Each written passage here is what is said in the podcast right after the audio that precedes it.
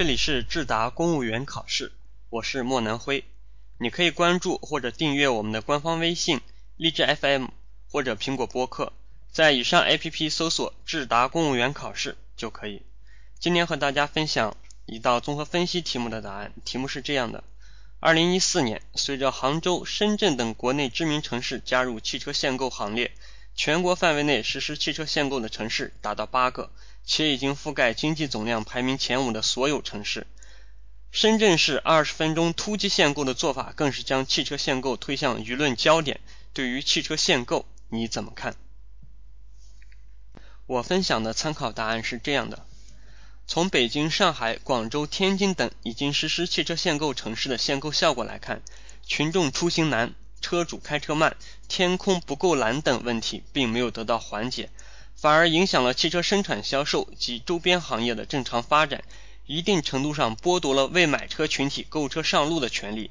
因此，我不赞成汽车限购。出台汽车限购政策并非毫无根据，而是事出有因。我认为，汽车限购的出现有两个层次的原因。第一个层次，随着改革开放红利的不断释放，我国已经进入中等收入水平国家，初步实现了民富国强。具体表现就是我国城市化进程迅速，短短三十年内出现了多个常住人口突破一千万的超大城市，城市占地和人口规模迅速扩张，带来了旺盛的交通需求。得益于人民经济收入的增加，越来越多的人选择了购买小汽车作为代步工具。与汽车保有量迅速增加形成鲜明对比的是，城市路网建设进度较慢。在其他条件不变的情况下，出现了普遍塞车这种迫切需要解决的城市顽疾。第二个层次，在道路拥堵这个顽症面前，开出什么样的药方是治病的关键。短时间内，城市交通资源和环境容量有限的情况下，控制汽车总量成为一种必然选择。控制方法有两种，一种是对所有存量和新增汽车实行配额管理。另一种是只对新增汽车实行配额管理。第一种方法针对全体有车群体进行管制，在政策推行之初，主要是存量车主受到限制。众所周知，先买车的群体经济实力更强，社会地位更高，掌握的权力资源更多，是难啃的硬骨头。因此，地方政府选择了只对新增汽车实行配额管理的办法，也就是限购。汽车限购的好处是可以立竿见影的控制汽车总量，坏处也显而易见。交通拥堵并没有得到缓解，单方面限制未买车群体违背公平正义原则。限购前还会出现抢购，破坏市场秩序。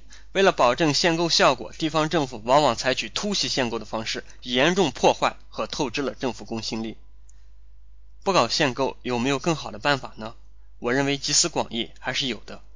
解决塞车有问。解决塞车问题有多种手段。美国采取城市群发展模式，降低单个大城市的规模，平衡路网压力。香港严格采取管理加科学分析的方式，合理引导车流。新加坡独创限量拥车证模式，新老汽车一视同仁，有证才能上路，都取得了不错的效果。借鉴各国先进经验，做到以下几点。不搞汽车限购也可以解决塞车问题。第一，科学合理做好城市规划，不搞摊大饼式城市开发，而是更加注重城市群联动、城市间合理分工。第二，大力完善优化公共交通系统，降低汽车使用需求。第三，提高交通管理水平，科学设计通行规则，严格治理交通违规，合理分配路权。第四，建立与道路承载量相适应的车辆管制制度，使用经济手段控制上路汽车数量。面对工作中出现的种种困难，只有不畏难、不偷懒、全盘考虑、统筹安排、依法行政、协调推进习近平总书记“四个全面”的要求，才能真正既解决工作困难，又得到人民拥护。这也是我对自己在实际工作当中的要求。